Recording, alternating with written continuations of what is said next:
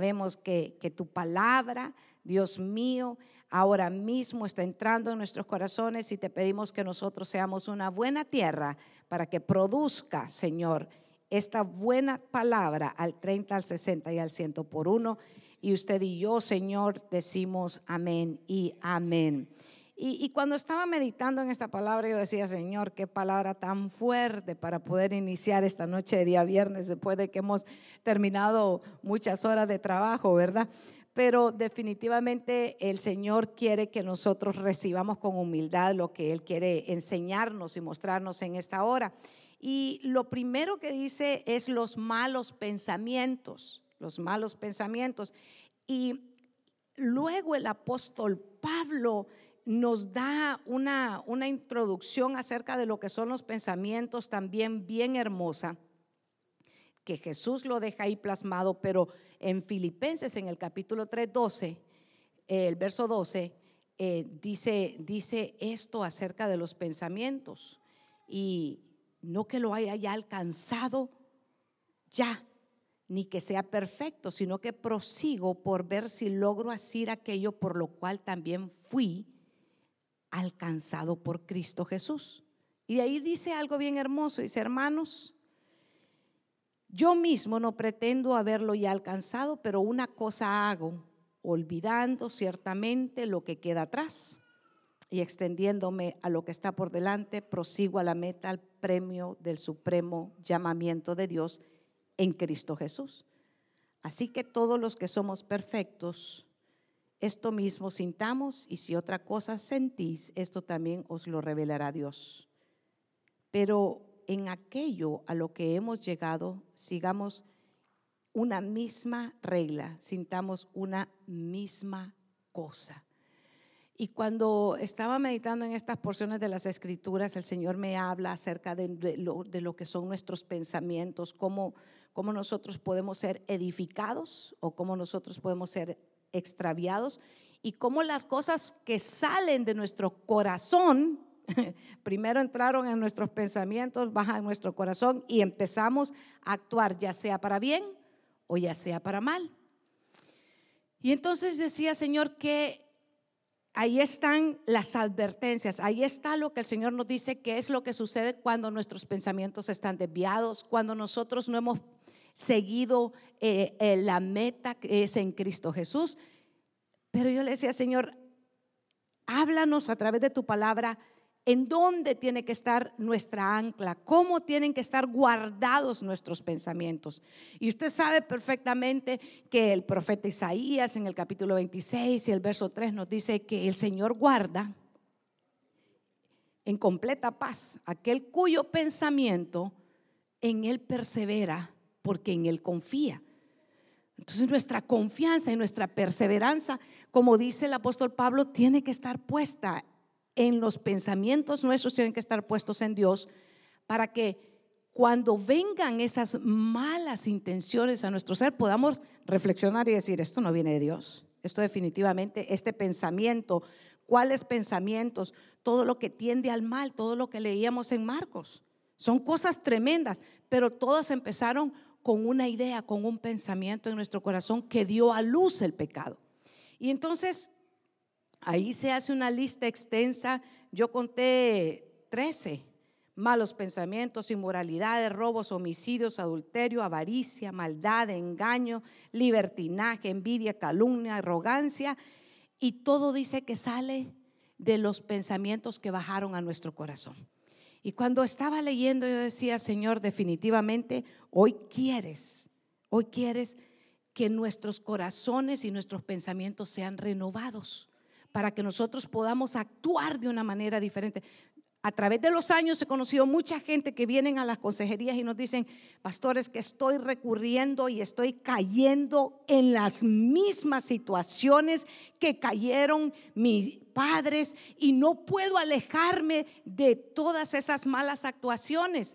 Y entonces eh, venimos a caer en un círculo vicioso porque no hemos dejado que sea el Espíritu Santo el que empiece a renovar nuestros pensamientos, porque le cuento algo, vivir la vida en Cristo por nuestras propias fuerzas es imposible.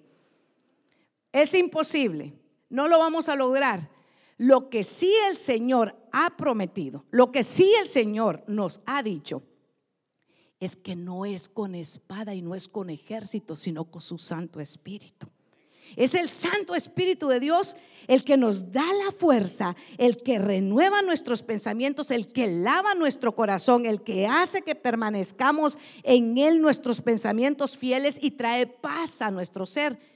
Y por eso cuando vemos que no podemos orar ni dos, ni tres, ni cinco minutos y estamos que hay una ansiedad, hay un agotamiento, hay, un, hay, un, hay una forma que, que no podemos, no expresamos con, con nuestras palabras lo que hay. Ya Dios sabe lo que hay en nuestro corazón, pero Dios quiere que nosotros tengamos tiempo de comunión a solas con Él y en ese tiempo el Señor nos fortalece y en ese tiempo el Señor opera lo más interior lo más íntimo que hay dentro de nuestro ser. Pero cuando no hay, cuando nuestro corazón y nuestra mente, nuestros pensamientos no están en Él, la lucha se hace intensa. Y es que fíjese que como nosotros pensamos es como nosotros actuamos. Así dice la palabra del Señor. Como nosotros en Romanos, en el capítulo 12, verso 2, como pensamos, actuamos. No se amolden al mundo actual. ¿Conoce cómo está el mundo actual en este momento? Dice el Señor que no nos amoldemos a Él. ¿Sabe qué es amoldarse? Sí, ¿verdad? Alguien ha hecho pasteles o galletas, ¿verdad? Cuando lo pone usted en un molde, ¿verdad? ¿Y cómo sale cuando sale del horno? Con la forma en lo que usted lo metió, ¿verdad? Pues dice el Señor que nosotros no tenemos que agarrar el molde del mundo, sino que sean transformados mediante la renovación de qué? De la mente. Así podamos comprobar cuál es la voluntad de Dios buena, agradable y perfecta. A veces nosotros andamos luchando y decimos, es que no sé si esto es la voluntad de Dios. Usted tiene que ir a las escrituras y el Señor es el mismo de ayer, de hoy y por los siglos. Él no cambia. Él está diciendo que la voluntad de Él es buena, es agradable y es perfecta. Si hay algo que a usted tiene que tener confianza es que tiene un Dios que le importa lo que usted y yo estamos viviendo. Le importa las situaciones que estamos pasando. Él sabe las, las circunstancias gigantes, sea lo que nosotros estemos enfrentando. Dios no está ajeno de lo que nosotros estamos viviendo pero dice que nosotros debemos de ser renovados y debemos de ser transformados.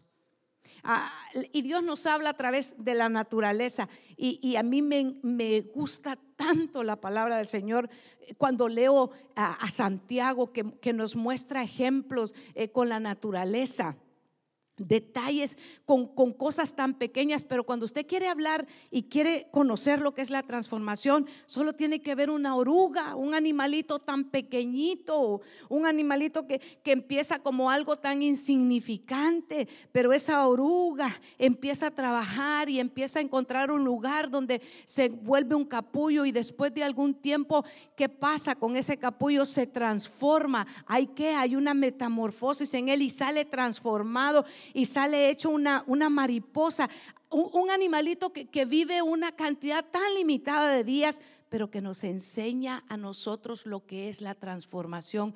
Usted ni es oruga, ni es una mariposa. Usted ha sido hecho a la imagen de Dios. Usted sabe que es algo precioso a los ojos de Dios. Dios en usted y en mí ha puesto su gloria. Y el Señor por eso nos está diciendo que nuestra mente tiene que ser transformada, tiene que ser renovada. ¿Y con qué va a ser renovada? ¿Con qué va a ser transformada? Poniendo la palabra de Dios en nuestro ser. Cuando la palabra de Dios está dentro de nosotros, es entonces cuando somos renovados y podemos, ¿sabe qué? Enfrentarnos a cualquier circunstancia que viene en contra de nosotros, pero no en nuestras fuerzas, sino en la renovación del Espíritu Santo que nos habla a través de su palabra y podemos salir vencedores de cualquiera que sean nuestras circunstancias. Por eso yo lo felicito a usted que se viene el viernes, que se viene el domingo, porque usted está exponiéndose y usted está diciéndole a, su mente, no mis pensamientos, sino los pensamientos de Dios, no en mi fuerza, sino en la fuerza de Dios. No voy a pelear en contra del molde que me quiere poner el mundo con mi filosofía. Yo voy a ir conforme a lo que la palabra de Dios me diga. En la verdad de Dios, esa va a ser la verdad que yo voy a caminar. No la verdad que el mundo quiere etiquetarme a mí, sino la verdad de Dios en mí. Porque el Señor mismo nos ha dicho que Él es el camino, Él es la verdad y Él es la vida. Y nadie va a ir a Cristo, nadie va a ir al Padre si no es a través de Cristo. Así que nosotros tenemos que poner nuestros pensamientos. Y yo le voy a decir lo que dice Salmo 139, no lo busque, pero lea, le voy a leer lo que dice Salmo 139, verso 1 y 2. Señor, tú me examinas, tú me conoces, tú sabes cuando me siento y cuando me levanto, aún a la distancia, me lees el pensamiento. Y entonces yo, yo digo, Señor, los pensamientos nuestros son importantes para Dios. Por eso es que debemos de estar continuamente renovando nuestro pensamiento, porque de la caída del hombre, los pensamientos del hombre son de continuo que al mal, no al bien. Desde que el hombre cayó y la mujer cayeron en el jardín del Edén, a través de dejar entrar el pecado, los pensamientos nunca son continuos al, bien. O, usted se ha puesto a, a pensar, ¿por qué será? Que no nos vienen pensamientos de bien, sino pensamientos de mal. Todo, todo el tiempo el enemigo ah, manda dardos con pensamientos del mal y no vienen pensamientos de bien. Los pensamientos de bien solo vienen a nuestra vida cuando nos renovamos en la presencia del Señor. Y es ahí donde me gusta tanto lo que dice el libro de Hebreos 4:12. Ciertamente, ciertamente, o sea, es verídico Está poniendo Dios su firma en esta palabra. Me, me, fascina. Ciertamente la palabra de Dios, Hebreos 4:12, es viva. Diga conmigo, es viva. Es viva. Hoy usted está recibiendo palabra de Dios y es viva para usted y para mí.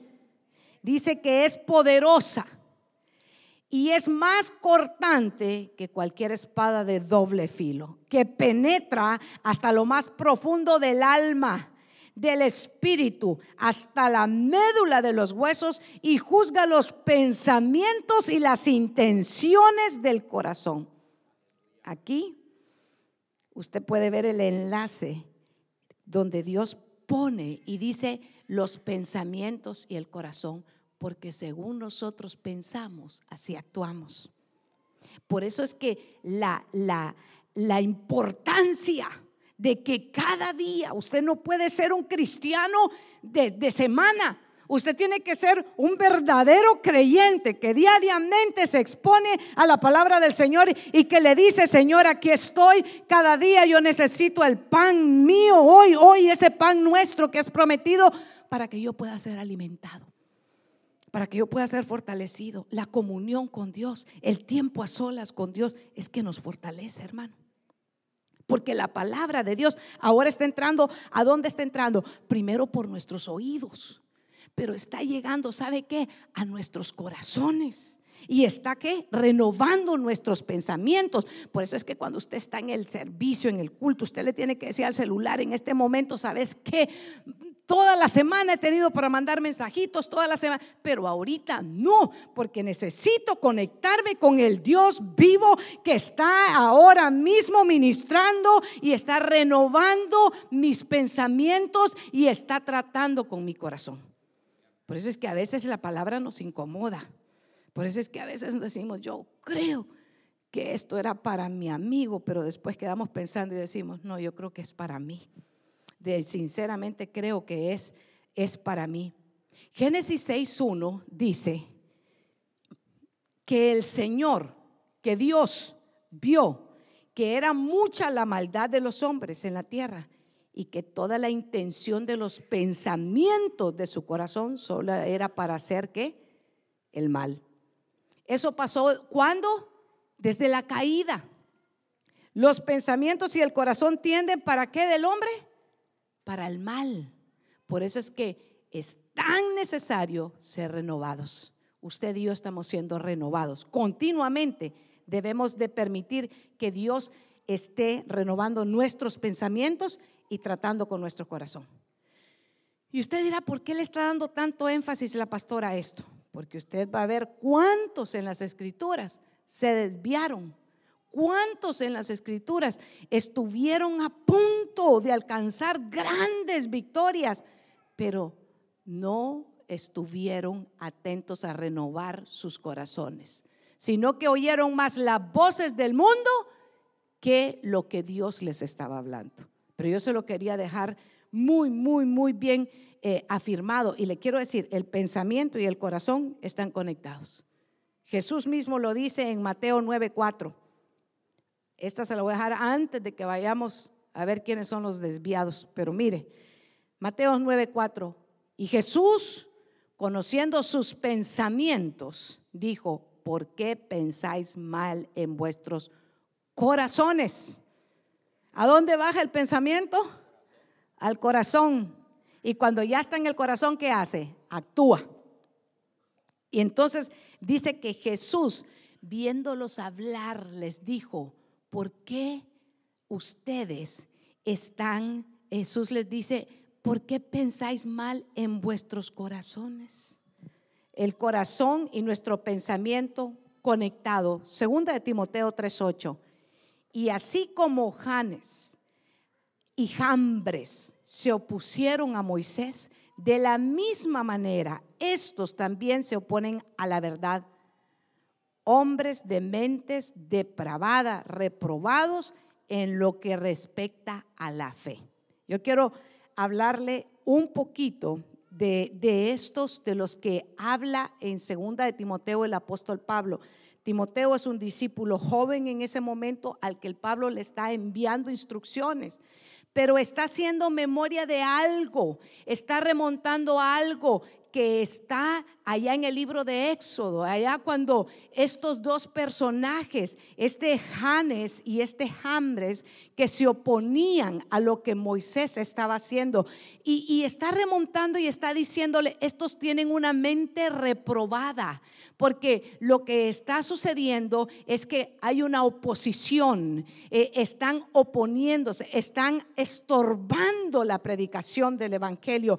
Y por eso es que nosotros tenemos que reconocer que cuantas veces Dios porone, sabe que en nuestro corazón, así como Daniel propuso en su corazón buscar al Señor, así nosotros en nuestros hogares proponemos y decimos, hoy voy a ir a buscar al Señor, hoy tengo eh, servicio en la casa porque tenemos casas de refugio y encontramos oposiciones. ¿Cuántas veces hemos experimentado eso? Experimentamos que hay una oposición de una manera o de otra, pero es, ¿sabe qué? Todas esas oposiciones no vienen de parte del Señor pero el Señor nos da a nosotros para que seamos renovados, para que nuestro corazón se afirme y nosotros no caigamos en esas provocaciones.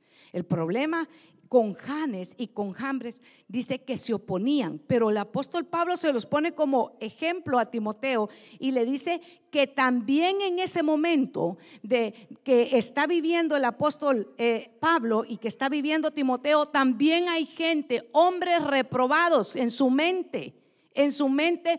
Por eso es que nosotros tenemos que tener tanto cuidado. ¿Qué es lo que dejamos entrar en nuestra mente? ¿Qué es lo que dejamos entrar en nuestro corazón?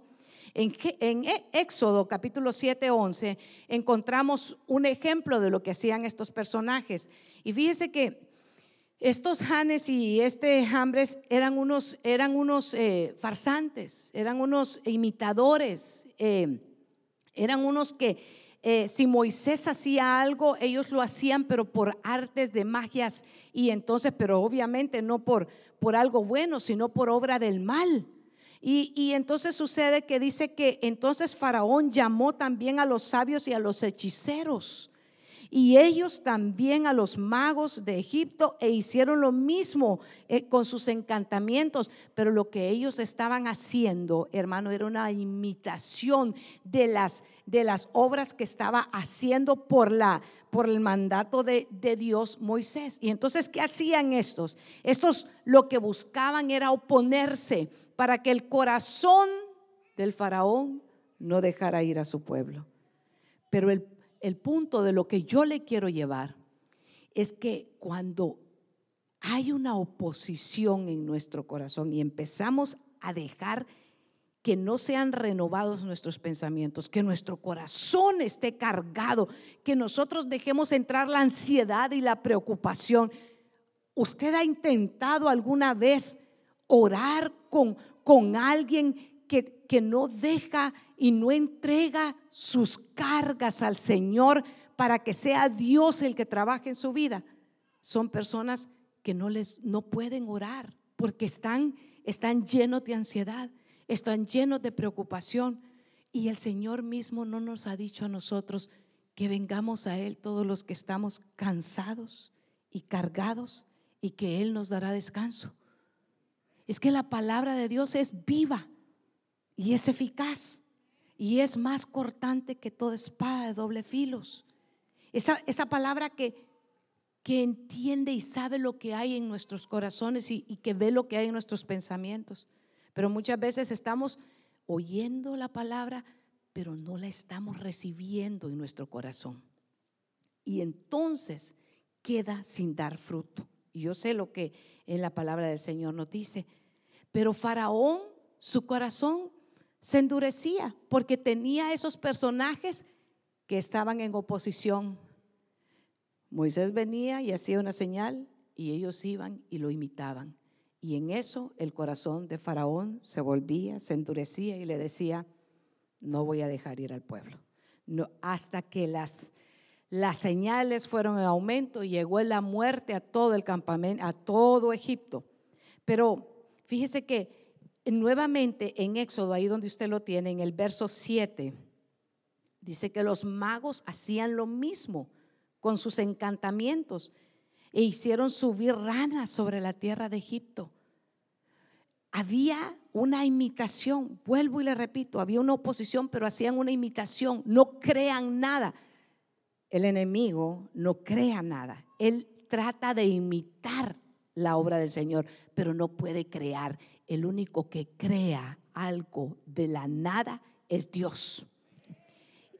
Y en Hechos, libro de Hechos, en el capítulo 13 y verso 8, vemos esto mismo de este Janes y este Jambres y lo vemos en un ejemplo que está puesto en el libro de Hechos en el capítulo 13, verso 8. Pero el Limas, el mago, pues así se traduce su nombre, se le oponía, dice, tratando de desviar la fe del procónsul. Elí, Elimas se oponía al mensaje de la palabra que entrara en el corazón. Y ahí mismo, en, el libro de, Hechos, ahí en el 13.8, usted encuentra, y estaba el procónsul Sergio Paulo, hombre inteligente. ¿Cómo era ese hombre? Dice, e, era inteligente, Sergio Pablo. Este hizo venir a Bernabé y a Saulo y deseaba oír la palabra de Dios, pero Elimas, el mago, pues así se traduce su nombre, se le oponía, tratando de desviar la fe al procónsul. Este era un hombre prominente, y él estaba escuchando el mensaje, la palabra de Dios, pero había alguien que se le estaba oponiendo. Había un mago que pretendía hacer algo que no era. Y se oponía y se oponía. Y aquel hombre que quería escuchar la palabra de Dios no la podía recibir por la oposición que presentaba este mago. Y yo quiero decirle eso como aplica aplica en muchas formas a nuestra vida, pero aplica hoy directamente a nuestro corazón porque hay muchos como este hombre, como Sergio Pablo, que quieren oír el mensaje de la palabra de Dios, pero hay mucha oposición. Pero hay muchas cosas que los detienen. ¿Sabe cuál es una gran, un gran, una gran oposición que hay en esta nación? Que traemos la mentalidad de nuestras naciones. Es que voy a ir a Estados Unidos y voy a trabajar y le voy a mostrar allá a los de mi, a los de mi rancho, a los de mi pueblo, a, que yo puedo tener esto, tener lo otro y tener lo otro. Y traemos una mentalidad que buscamos un trabajo, dos y tres, y nos volvemos en esta nación y decimos, no, yo no tengo, no tengo tiempo para ir a la iglesia, porque tengo que trabajar 40 y 50 horas. Y creerán que los que venimos a la iglesia somos vagos, porque todos los que venimos a la iglesia también trabajamos, pero hemos reconocido que el Señor dice en su palabra, que a Él, a Él adorarás y a Él lo servirás.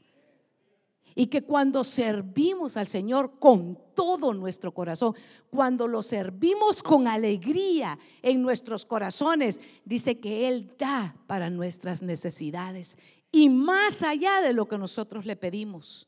Hay oposición en hombres, en mujeres, en jóvenes, porque encuentran que se les que se encuentran tantas distracciones, tantas cosas y entonces dejan de escuchar la palabra, dejan de servir al Señor, dejan de ser transformados a través de esa espada de doble filo. Y cuando habla que es una espada de doble filo, está cortando cuando, cuando entra y cuando sale, está cortando. Y por eso es que el Señor está, sabe que trabajando en nuestros corazones continuamente cuando venimos a, a escuchar la palabra de Dios, cuando nos sentamos a reposar en la palabra de Dios, cuando usted decidió dejar todo allá en su casa, todo lo que había pendiente, usted dijo, en este momento todo se queda en stand-by, todo se queda ahora mismo quieto, porque yo tengo una misión que voy a cumplir, que Dios va delante de mí y que quiere que yo me siente, que yo repose a escuchar la palabra de Dios para que mi corazón sea transformado, para que mi corazón sea operado, para que mi mente sea renovada, para que cuando venga la batalla, para que cuando venga el momento difícil y decisivo, yo pueda tomar decisiones correctas. Nadie puede tomar decisiones correctas cuando está ansioso. Nadie. Porque cuando hay ansiedad en el corazón, hermano, salen unas palabras en nuestra boca que no tienen lugar en el corazón de un creyente. Entonces, ¿sabe usted que esa es una de las expresiones, las palabras que más me gusta que encuentro en las escrituras? Porque cada vez que dice entonces, algo poderoso va a suceder. Y aquí hay uno de esos entonces, ahí mismo donde usted está, en el verso 9. Entonces, Saulo, llamado Pablo, lleno del Espíritu Santo, fijando la mirada en él, dijo, Hijo del diablo, que estás lleno de engaño y fraude, enemigo de toda justicia, ¿no cesarás de torcer los caminos rectos del Señor? Y cualquiera dice, qué forma más delicada del apóstol Pablo, ¿verdad? De, mire, está hablando contra la oposición que estaba en ese momento para que un nuevo creyente reciba el Evangelio. Y está diciéndole directamente al que se está oponiendo de, al lado de quién está trabajando. Y el apóstol Pablo en ese momento toma, dice, lleno del Espíritu Santo. Hermano, ¿cuándo somos llenos del Espíritu Santo? Cuando recibimos poder. Y recibiréis poder cuando haya venido el Espíritu Santo sobre ustedes. Y me seréis testigos, dice, en el momento que viene el Espíritu Santo sobre nosotros, somos testigos. Y el Señor nos embiste de autoridad para echar fuera y echar por tierra toda obra de oposición y toda imitación que quiere traer el enemigo a nuestra vida, que nos quiere decir, sabes que ah, no, no lo hagas porque hoy estás cansado, sabe que usted tiene que en ese momento sacar la espada de la palabra del Señor y decirle, ¿sabes qué? Dice el Señor, escrito está, el Señor me ha dicho que Él le me baste a mí su gracia porque el poder de Dios se perfecciona en medio de esta debilidad que ahora tengo camino a la iglesia. El Señor se va a perfeccionar y cuando yo salga de recibir su palabra y mi mente sea renovada y mi corazón sea transformado, yo voy a salir fortalecido. Voy a salir fortalecido porque a la verdad, hermano, yo le voy a decir, este cuerpo físico al frente se puede ir desgastando, pero el interior, hermano, en el espíritu, cuando somos llenos del Espíritu Santo, nos vamos renovando y vamos reconociendo cuando es una obra imitadora de las tinieblas que quiere venir a oponerse, que está en que es algo que está en oposición, hermano, algo que resiste, algo que resiste a algo que está avanzando. Si usted no estuviera avanzando, no tuviera oposición. Mire, preocúpese cuando usted no sienta que hay ninguna oposición, porque le cuento, no está avanzando, porque solo los cuerpos que están avanzando tienen oposición. Los cuerpos que están quietos no tienen oposición, porque ¿qué se les va a oponer? Si están estancados.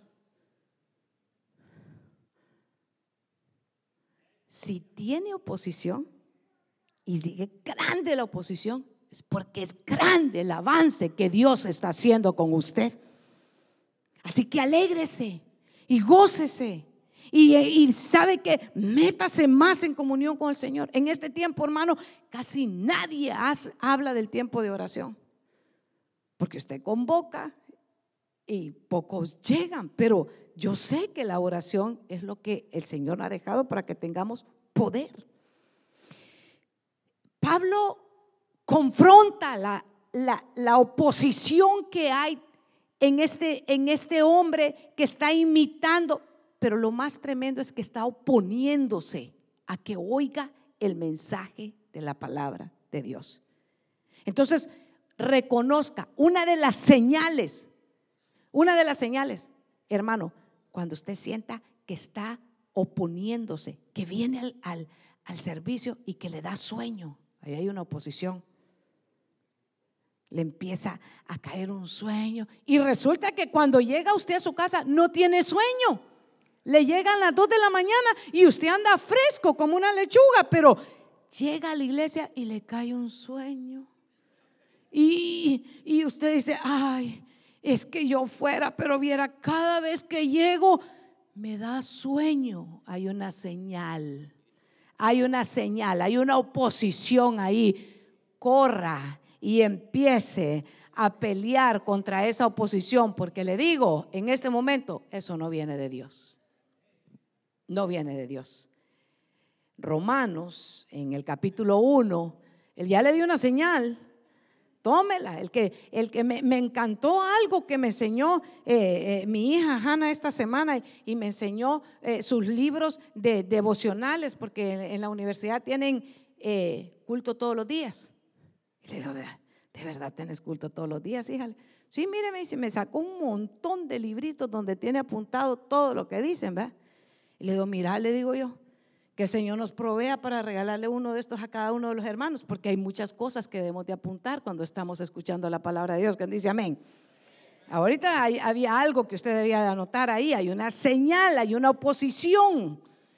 Y nuestros pensamientos, nuestro corazón, hermano, ¿de qué estamos hablando esta noche?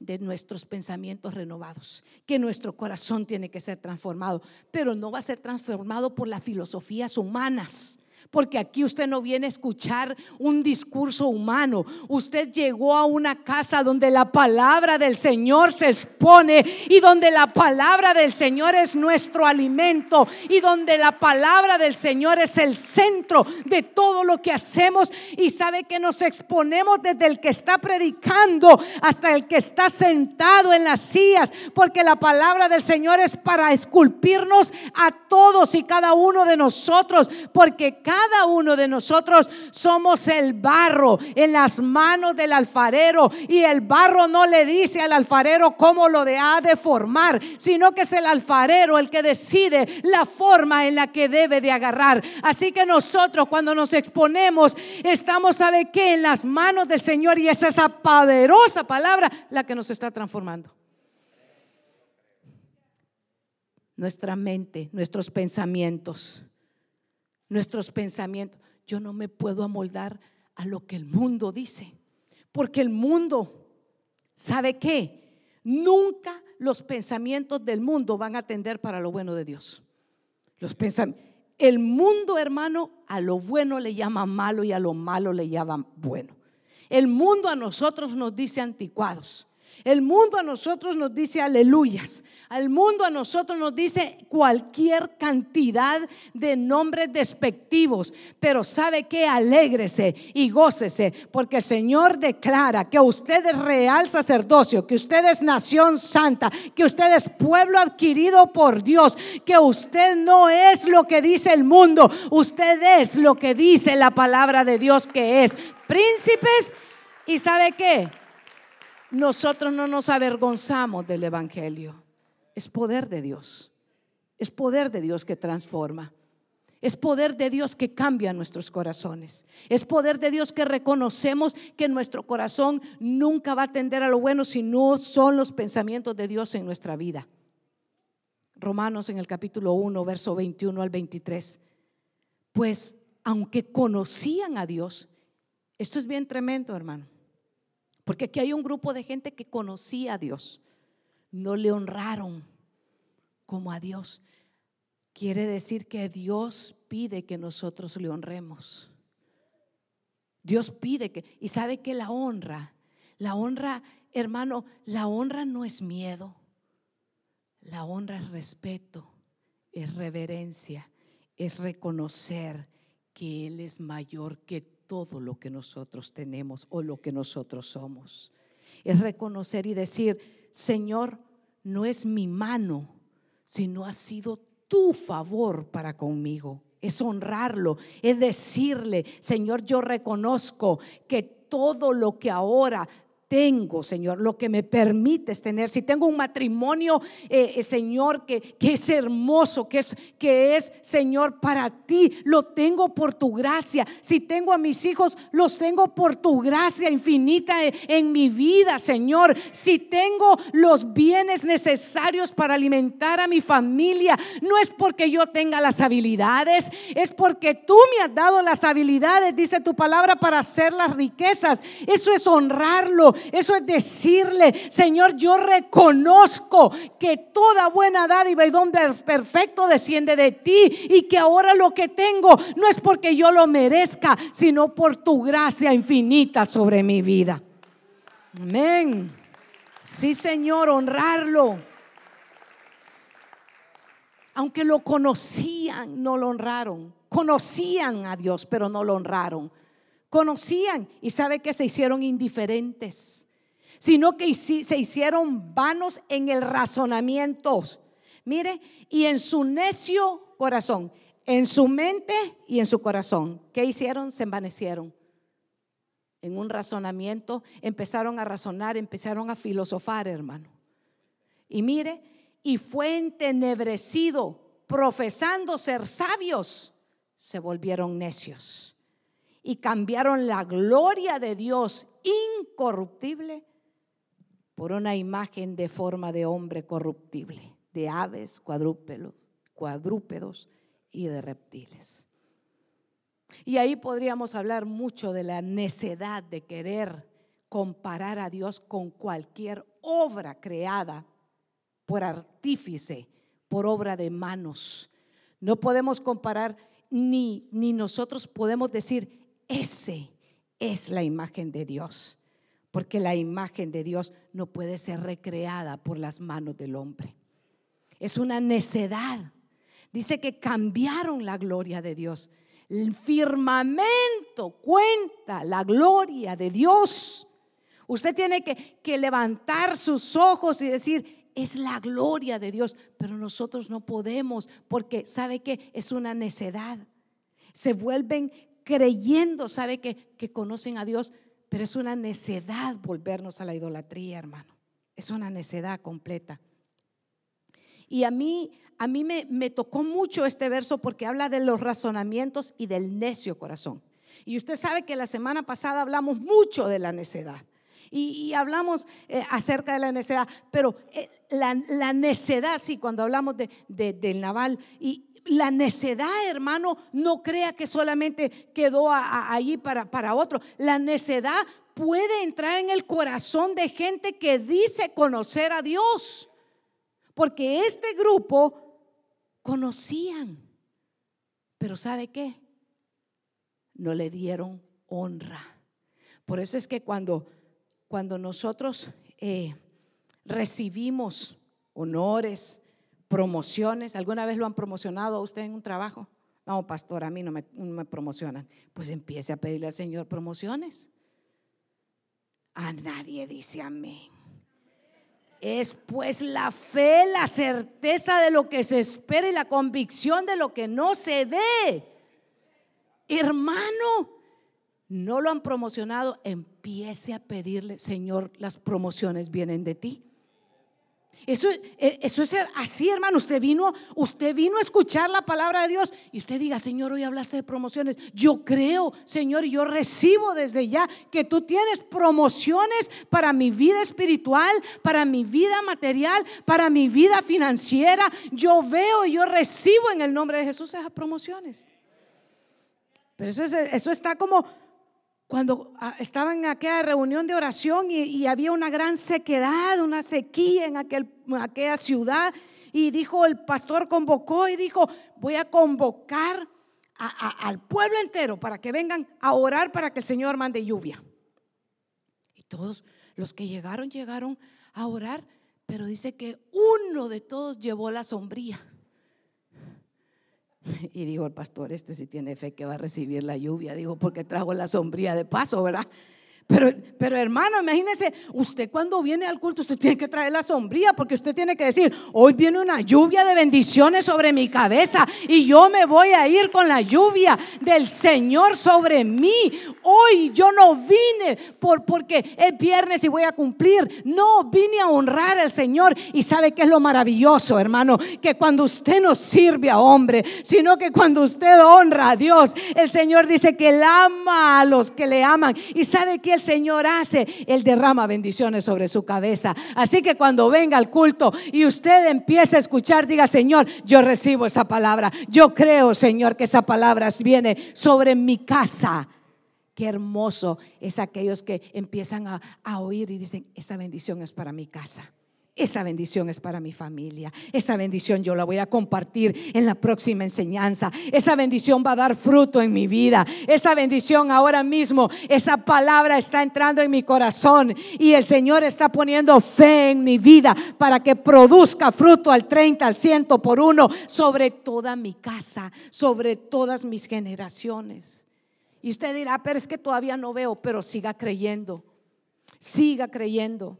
Fíjese que yo noto, sí, cómo vienen los pensamientos, hermano, eh, a, nuestro, a, nuestra mente y quieren robarnos, robarnos esa preciosa palabra de fe que el Señor envía a nuestro corazón. Y en segunda de Corintios, en capítulo 10, verso 5, dice, me gusta porque aquí yo lo pondría, si usted trajo sus marcadores, en amarillo, en rojo, lo anotaría como una de las palabras con las que usted tiene que levantarse a pelear espiritualmente. Espiritualmente dice, destruyendo especulaciones y todo razonamiento altivo que se levanta contra el conocimiento de Dios y poniendo todo pensamiento en cautiverio a la obediencia de Cristo. Hermano, hablemos un poquito acerca de destruir especulaciones. Hoy por hoy, hoy, 27 de agosto del 2021, las especulaciones corren por todas las redes sociales.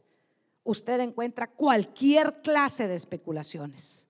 Especulan con, con la vacuna, especulan, hermano, con toda clase de situaciones, muchísimas especulaciones. Nosotros tenemos que pedirle al Señor, Dios no deja que sus hijos sean engañados. Usted tiene que buscar, ¿sabe qué? En Dios la verdad. Que sea Dios, que sea el Espíritu Santo el que le confirma. Y dice que, que se levantan eh, eh, el razonamiento altivo. ¿Ha conocido gente altiva usted? Gente que todo lo razona, gente que a todo lo cuestiona. Si usted les, les, empieza a decir dónde está usted el día viernes o el día domingo y le empiezan a cuestionar como que fuera de ellos el tiempo, como que fuera dueños de lo que usted está haciendo, pensamientos altivos que razonan y que, ¿sabe qué? No le dan lugar absolutamente nada a lo espiritual y empiezan, ¿sabe qué? A trastornar en oposición, digan oposición, en oposición nuevamente a todo lo que usted les está hablando, porque usted está tratando de razonar con alguien que no es espiritual. Y el, el que puede entender lo espiritual es el que ha nacido de nuevo. Pero alguien, eh, eh, hermano, que no es nacido de nuevo, no lo recibe porque ese es un hombre natural. Y en otras versiones dice animal. No me, no me diga a mí, e, esos los traductores, yo no sé, ¿verdad? Yo no me meto en eso. Eh, en la Dios habla hoy, esta misma palabra dice así, y toda altanería, mire, que pretende impedir que se conozca a Dios Ah, entonces la altanería pretende impedir que se conozca a Dios. Todo pensamiento humano lo sometemos a Cristo para que obedezca a Él. Hay pensamientos que salen de nuestra humanidad que nos impiden. El pastor dice que va a hacer. ¿Cómo lo va a hacer si no se puede? Ahora ya se le ocurrió que son 300 sillas más. ¿Para qué quiere tanta silla el pastor? Un pensamiento humano. Dije, mire, usted solo diga, Señor, ayúdalo. Yo no sé qué, ayúdalo, Padre Celestial, porque de verdad, dígale que ese varón necesita bastante ayuda, dígale usted. Y déjelo. Pero a veces nosotros estamos cuestionando, cuestionando. Es en la fe. Es en la fe. Así que nosotros tenemos que avanzar. Avanzar como, eh, como hermano, cuando recibimos la palabra de Dios. Cuando estamos expuestos a la palabra de Dios, tenemos que preparar nuestro corazón para que haya paz para recibir esa palabra. Porque si hay ansiedad, porque si en nuestra vida está llena, hermano, de preocupaciones, la palabra está entrando. Pero recuerda usted la parábola que el Señor nos enseñó que una porción cayó entre espinos y que los espinos que representan las aflicciones de este mundo y que cuando la, la, semilla quiere crecer, crecer, ¿qué pasa con las espinas? La ahogan. Así sucede cuando nosotros estamos escuchando la palabra del Señor, pero estamos con ansiedad y estamos pensando, y después que salga de aquí, voy a pasar, voy a ir al mercado, voy a comprar esto, me falta lo otro, no hice la lavandería, me dijeron que tengo que pagar el carro mañana. Y empezamos a poner un montón de razonamientos humanos mientras estoy escuchando la palabra del Señor.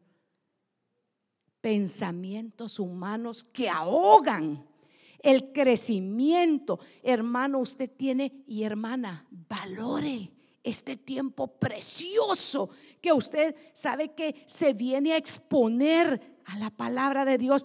Permita que en ese momento, hermano, cuando usted oye con fe la palabra expuesta, es la palabra de Dios y usted la está escuchando con fe, hermano, cosas extraordinarias Cosas maravillosas suceden en nuestra vida. Nuestro corazón es operado. Nuestra mente es renovada, hermano. Nuestros pensamientos, ¿sabe qué? Esos pensamientos negativos que todo el tiempo el, mundo quiere, ¿sabe qué? Insertar en nuestra mente esos pensamientos que no nos dejan avanzar en la fe. En ese momento, cuando nosotros estamos exponiéndonos a la palabra de Dios, en ese momento, ¿sabe qué? Dios está obrando a través de la fe en nuestra mente, en nuestro corazón. Y es entonces cuando vemos producir los milagros en nuestra vida.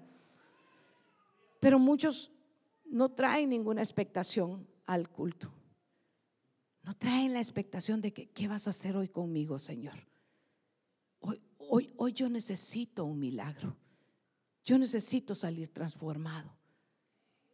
Yo, traigo una expectación. Yo le digo, Señor, hoy, hoy, Señor, hoy voy a salir sanado. Hoy voy a salir, Señor, hoy me vas a dar una, promesa con la que yo voy a levantarme a pelear por mi casa. Recuérdenle, dice Nehemías, al Señor grande y temible. Y peleen. Pero ¿sabe qué le han quitado a la iglesia moderna? ¿Sabe qué le han dicho? Que no tienen ningún problema, que no se preocupen, que todo está bien. Y no está bien. El mundo no está bien. La sociedad no está bien. ¿Y quién es son los portadores de la palabra de verdad? La iglesia. Pero si a la iglesia la tienen dormida y si a la iglesia le están diciendo que todas las cosas están bien, ¿quiénes le van a hablar? ¿Quiénes, van a compartir? ¿Quiénes le van a ir a decir a aquellos que todavía, hermano, si nosotros, que el Espíritu Santo mora en nuestra vida, somos los llamados a decirle al mundo, ¿sabes qué? La luz que Jesucristo ha puesto en mi vida, tú la puedes tener también. Por eso el Señor dice que somos luz y somos sal de esta tierra. Pero si la sal ya perdió su sabor, ¿qué le va a compartir? Si el, si el que está ansioso está afuera y el que está adentro también está ansioso, ¿de qué le va a hablar? ¿De cuál pastilla es más potente? ¿Verdad? Entonces, seamos gente de paz, seamos hijos de paz es necesario que la paz del Señor esté en nuestra vida. Tercera de Juan 1.4. Tercera epístola de Juan. Este sería otro punto a anotar en su libreta. Yo lo anoté en la mía. Tercera de Juan 1.4. Nada me produce más alegría que oír que mis hijos practican la verdad. Y le voy a decir por qué lo anoté en mi libreta. Porque dice que la verdad hay que practicarla. Entonces, la verdad no solo hay que decirla, sino que hay que practicarla. ¿Ha, visto usted, no, no, sé cuál es el deporte que a usted le gustará, pero a mí forzosamente me gusta el básquetbol porque en mi casa ven bastante básquetbol. Entonces, yo le sigo la corriente, ¿verdad? Y lo veo y lo veo. Y entonces digo yo, ¿cuántas horas habrán practicado esas, esos grandes jugadores de, de, básquetbol para poder, hermano, hacer canastas de tres puntos? Honestamente, no creo que le den la pelota y que ya de repente se desarrolló esa habilidad y que desde la primera, yo creo que son horas y horas y años y práctica y práctica para desarrollar esa.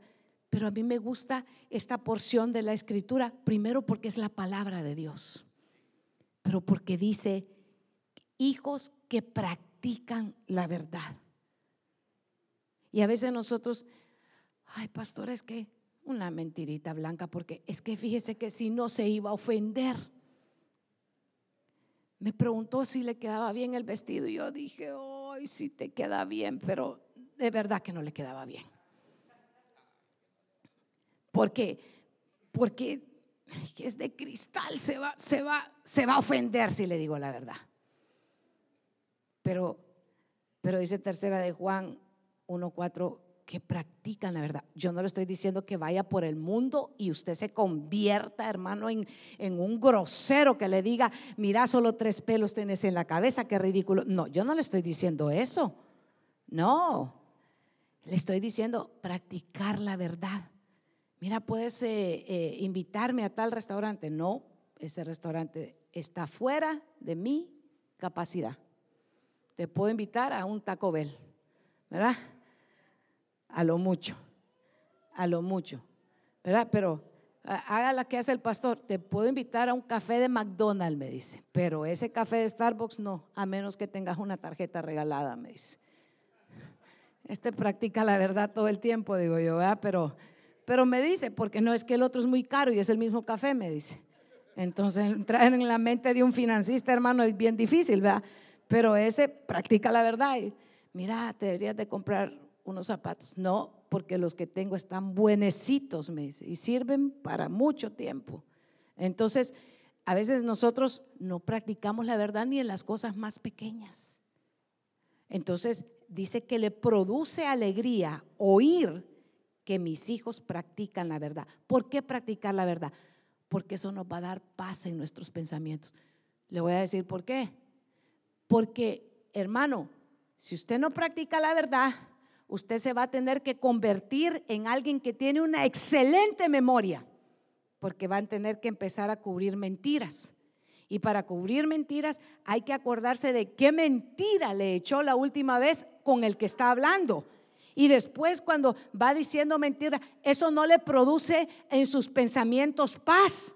Y después cuando no tiene paz en sus pensamientos, usted sabe que no está siendo renovado y su corazón se va cargando y entonces está llegando a escuchar la palabra de Dios en medio de espinas porque no produce, no crece la palabra porque está ahogado mientras está sentado aquí, está pensando cómo va a remediar todas las mentiras que ha echado. Entonces, Hermanos amados, practiquemos la verdad. Dios se goza cuando usted y yo practicamos la verdad. Cuando hablamos con verdad y misericordia y bondad y gracia, como Dios aplica a nosotros. Y recuerde, hermano amado, que el Señor dice en su palabra que sobre todo juicio prevalece la misericordia. Practiquemos la verdad, practiquemos la misericordia, apliquemos nuestro corazón para que nuestros pensamientos y nuestro corazón tengan paz. Y cuando tenemos paz, podemos orar. Y cuando podemos orar, hay una comunicación, hermano, que usted se deleita en la presencia del Señor. Y cuando usted se deleita en la presencia del Señor, dice que Él concede las peticiones de su corazón. Dios no concede caprichos, Dios concede peticiones. Así que hay cosas que están detenidas en nuestro corazón. No es en el cielo, es aquí. Mucha gente está ofendida. No es que Dios no me, no me responde. Y es aquí donde está el problema. Dios quiere bendecirle. Dejamos renovar nuestro corazón dejamos renovar nuestros pensamientos, dejamos la altivez, todo pensamiento humano. Así no se debe hacer eso, así no se debe hacer lo otro. Por eso los matrimonios se destruyen, porque el esposo quiere que las cosas, la esposa las haga a la forma que él dice. Y porque se casan pensando que el otro los va a hacer feliz, en vez de estar pensando que es Cristo Jesús el único que los puede llenar de la plenitud y el gozo del Espíritu Santo. El único, el único que te va a hacer feliz es Dios. Dejemos de, estar eh, eh, preparando parejas diciéndole, sí se va a casar, ay, sí lo va a hacer bien feliz, le dicen. Y luego se encuentra que después de la luna de miel empiezan, hermano, las, las situaciones. Y a veces hasta antes. Y esta no es reunión de la familia. Le cuento, ya viene cerca la reunión de la familia. Es en septiembre y usted no se la debe de perder, y yo menos, porque todos la necesitamos. Y estoy contenta que a las conferencias están llenándose. Yo creo que ya van como un grupo de 30 de aquí a, la conferencia en Maryland y en, California. Llevan como 16 y ya tienen boletos y todo comprado. Gloria a Dios. Pero le cuento, le cuento que las conferencias ahora están pidiendo la, tarjetita de la vacuna, no nosotros, los que están dirigiendo las conferencias, están diciendo que los hoteles y los lugares piden las tarjetitas y los aviones ahora. Es una cosa tremenda. Y deje de estarle echando la culpa al enemigo. Porque ya oigo las conspiraciones. Sí, mejor seamos sensatos y traigamos nuestros pensamientos cautivos a la obediencia a los pies de Cristo Jesús. Y dejemos de estar poniendo conspiraciones en personas cuando no existen. Entonces tenemos que aprender, ¿sabe qué? A confiar y tener paz en Dios. Practiquemos la verdad. Dejemos que nuestros pensamientos, mire, yo me he enamorado de esta palabra esta semana y yo le dije, Señor, yo quiero, yo quiero, Señor, yo quiero que esta palabra a la primera que, que ministre, que toque sea a mí, a mí, yo soy la que más lo necesito que todos mis hermanos. Mis hermanos tú les vas a, dar unos oídos espirituales para que lo reciban y en su corazón va a producir mucho fruto, pero que produzca en mi vida, en mi vida. Yo quiero que mis pensamientos sean de continuo, sean renovados y que mi corazón esté siendo, ¿sabe qué? Transformado todo el tiempo a lo que el Señor quiere y que la palabra del Señor entre como lo que dice que es la espada de doble filo, y que ministre nuestros pensamientos, y que examine las acciones de nuestro corazón, y que cuando nos esté examinando nos diga, esto que estás haciendo no conviene, porque el Espíritu Santo es el que da testimonio en nuestro corazón. Yo, yo quiero terminar en, esta noche porque yo sé que vamos a alabar al Señor. Y, me, me gustó mucho en Primera de Juan 1:6. Si afirmamos que tenemos comunión con Dios, pero vivimos en la oscuridad, mentimos y no ponemos en práctica la verdad.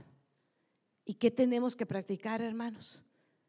¿Qué admiramos en los grandes atletas? Sus logros, ¿verdad? Que usted, usted espera que, que, que contraten los atletas para que tengan grandes logros, ¿verdad? Donde los contratan. ¿O usted que quiere que contraten y sean otro número más? ¿Verdad que no? Entonces, dice que si afirmamos que tenemos comunión con Dios, pero vivimos en oscuridad, mentimos, no ponemos en práctica la verdad. Hermanos, si algo se lleva esta noche de este culto, es que debemos de practicar la verdad para que nuestros pensamientos sean renovados para que nuestro corazón sea transformado. Es necesario que nosotros practiquemos la verdad. No que lo haya ya alcanzado ya, ni que sea completo, sino que prosigo por ver si logro asir aquello por lo cual fui también asido por Cristo Jesús. Yo no pretendo haberlo ya alcanzado, pero una cosa hago, olvidando lo que queda atrás, extendiéndome a lo que está adelante, prosigo hacia la meta. Dejemos atrás todas esas obras infructuosas y extendámonos hacia lo que Dios tiene para nosotros por delante. Yo quisiera que mis hermanos salmistas subieran esta noche y que en lo que ellos suben eh, podamos nosotros celebrar al Señor en alabanza, reconociendo que a Él le dejamos todo lo que es imposible para nosotros. ¿Cuántos saben que hay cosas imposibles pasando ahorita en el mundo? Cosas terribles, hermano. Países convulsionados, necesidades de refugiados en todas partes. Es difícil la situación allá afuera. Y la iglesia Somos llamados a ser luz. Somos llamados a honrar, a servir y a glorificar al Señor para que la misericordia del Señor venga sobre esta, esta, esta tierra. Y porque el